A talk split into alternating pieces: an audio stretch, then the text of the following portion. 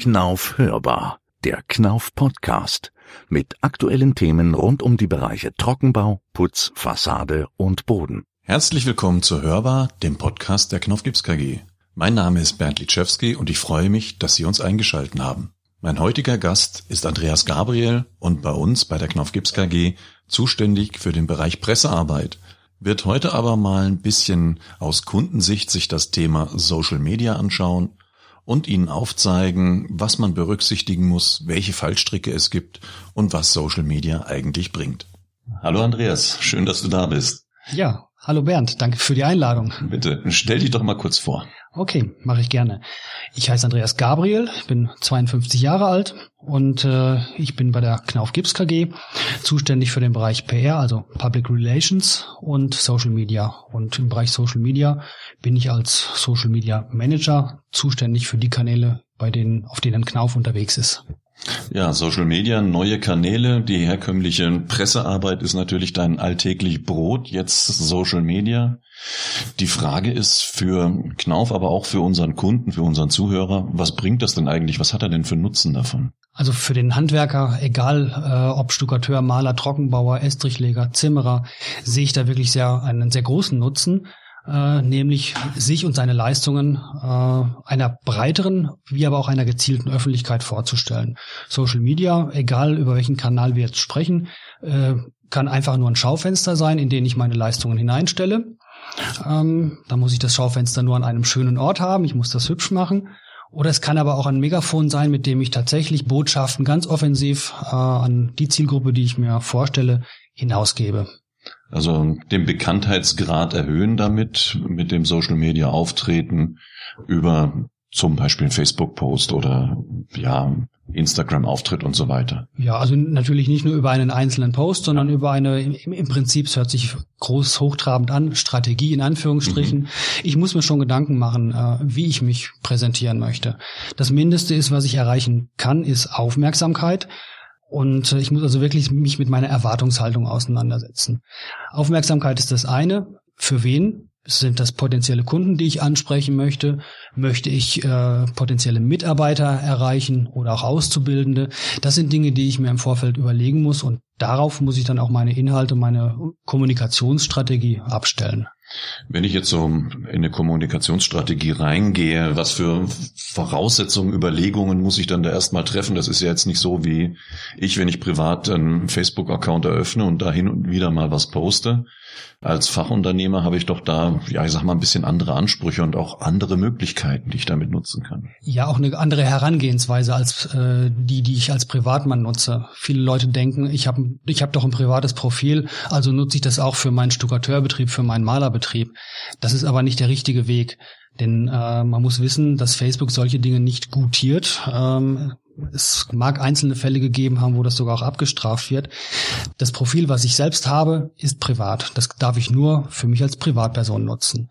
Für ein Unternehmen, für einen Handwerksbetrieb, also in dem Fall, muss ich eine Seite äh, betreiben. Das ist ein wichtiger Unterschied, weil mir die Seite viele Vorteile bringt. Ich kann damit meine Inhalte planen, ich kann einen Redaktionsplan aufstellen, ich kann jetzt schon für das ganze Jahr meine Themen definieren und auch schon äh, vorbereiten, dass ich quasi schon jetzt weiß, in drei Monaten poste ich dieses Thema, in drei Monaten und zwei Tagen dieses Thema. Mhm. Das ist also der große Unterschied zum privaten Profil.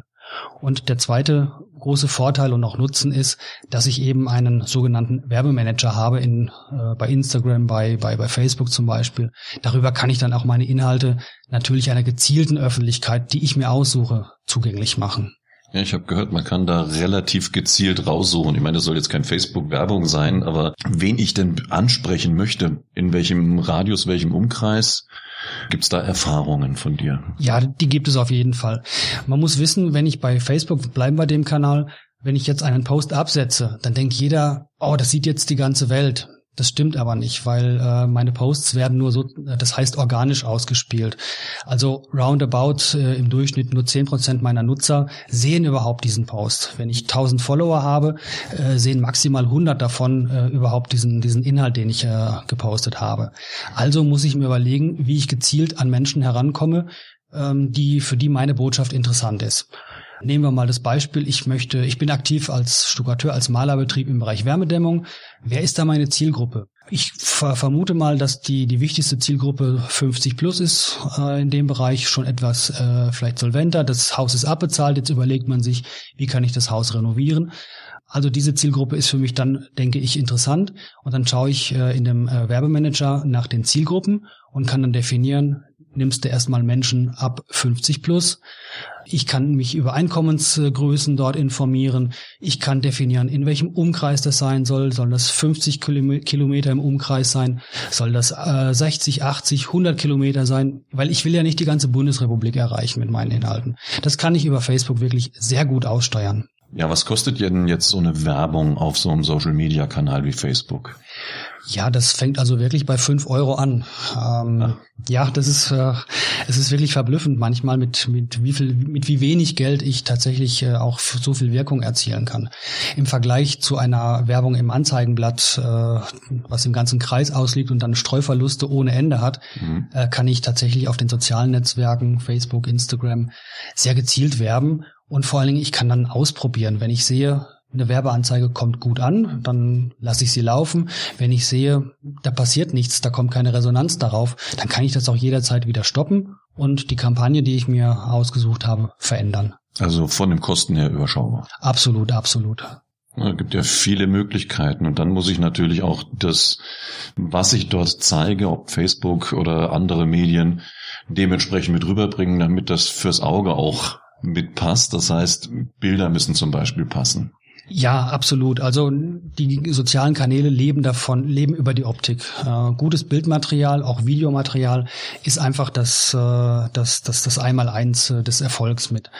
Ähm, die Frage ist natürlich, äh, ich habe zwei, zwei große Punkte, die ich da berücksichtigen muss. Einmal ist es die Qualität und das Rechtliche. Rechtliche hört sich schwierig an, werde ich gleich vielleicht noch ein bisschen was dazu sagen. Aber erstmal die, die Qualität der, äh, der Bilder. Viele denken, ich muss jetzt eine große Spiegelreflexausrüstung haben. Das, man kann so vorgehen, muss man aber nicht. Ein, wenn ich mein Smartphone sinnvoll und gut einsetze, wenn ich ein einigermaßen modernes Smartphone habe, kann ich damit sehr gutes Bildmaterial generieren. Ich könnte mich vielleicht zum Beispiel über Tutorials auch mal schlau machen, wie fotografiere ich wirklich, mhm. weil ich sehe tatsächlich auch, äh, egal in meinem privaten Umkreis, aber auch bei Handwerksbetrieben, oft Bildmaterial, was einfach schludrig gemacht ist, einfach lieblos gemacht und ein bisschen äh, Initiative dort, äh, ein bisschen das, das Handwerkszeug, was einem dieses äh, Smartphone bietet oder natürlich auch eine Kamera sinnvoll einsetzen. Das lohnt sich wirklich. Und das mhm. ist nicht sehr aufwendig. Ja, ein paar Grundlagen. Wenn man die drin hat, dann sieht das Bild schon gleich ganz anders aus und man guckt anders hin. Ja, genau. Also die Leute, wenn, wenn Schatten im Bild ist, sowas kann man mit wenig Aufwand rausoperieren. Ähm, also wenig Aufwand, äh, man darf das nicht übertreiben. Das, äh, wir sind alle dann keine Fotoprofis am Ende. Aber mit ein bisschen Aufwand kann ich äh, aus, aus vielen Bildern auch noch was, was wirklich Gutes machen. Und wie ist das jetzt mit den Rechten? Ich denke, man darf doch eigentlich von der Straße aus alles fotografieren, was man sieht, oder? Ja, also die Rechte sind wirklich ganz wichtig. Äh, wir bewegen uns da nicht im rechtsfreien Raum. Es gibt eigentlich vier, vier Punkte, die wirklich wichtig sind in dem Bereich. Ähm, fangen wir mit dem ersten an, dem Recht am eigenen Bild. Jede Person, die ich aufnehme, auf Foto oder auch Video, hat ein Recht an seinem eigenen Bild. Das heißt, ich muss die Fragen äh, bevor ich dieses Bildmaterial veröffentlichen möchte. Äh, ich darf es nicht einfach so, äh, egal ob im öffentlichen Straßenraum oder auf einer privaten Feier, einfach aufnehmen und veröffentlichen. Schon gar nicht als Gewerbetreibender. Ich weiß, dass viele es anders handhaben, aber rechtlich ist es nicht in Ordnung. Und sowas sollte man sich immer schriftlich dann auch genehmigen lassen. Gut, der andere Punkt betrifft das Bild selbst. Äh, ich kann nur davor warnen, das wäre der zweite Punkt, die Urheberrechte von Fotografen und anderen äh, Urhebern von Fotos zu verletzen. Also nach dem Motto einfach mal ein Bild äh, im Internet nehmen, äh, das auf meine eigene Facebook-Seite bringen. Absolutes No-Go. Äh, das kann wirklich sehr, sehr teuer werden und wir reden da von mehreren tausend Euro, die das schnell mal kosten kann. Also das bitte niemals machen. Ähm, der andere Punkt im Bereich Rechte sind die ähm, betrifft Außenaufnahmen, hast du gerade schon gesagt, Bernd. Äh, der Begriff heißt da Panoramafreiheit. Wenn ich aus dem öffentlichen Bera äh, Raum äh, fotografiere, zum Beispiel ein Haus vom, vom Bürgersteig aus, das darf ich tun. Ähm, das kann mir niemand verwehren. Ich darf die Bilder auch veröffentlichen.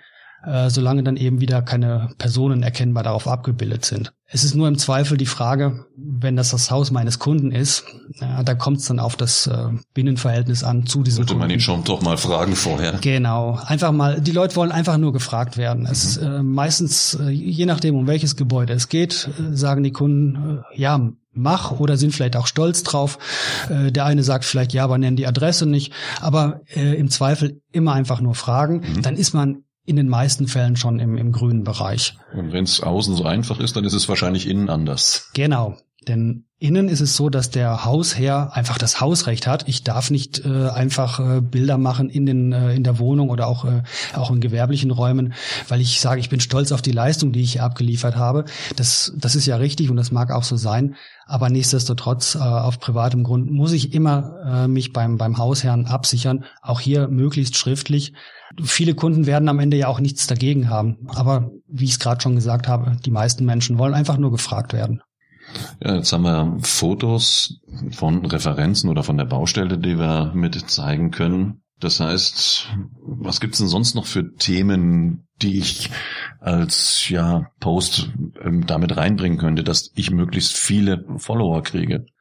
Also es gibt, glaube ich, ein ganzes Bündel an Themen. Äh, da geht einem, wenn man sich mal still hinsetzt, äh, ins Kämmerlein zurückzieht, da fallen einem sicherlich viele, viele Themen ein. Menschen sind immer wichtig. Menschen sind einfach interessant. Das heißt, ich kann meine Mitarbeiter zeigen und vorstellen. Natürlich, ich habe es vorhin gesagt, ich muss die vorher fragen, ob die das wollen.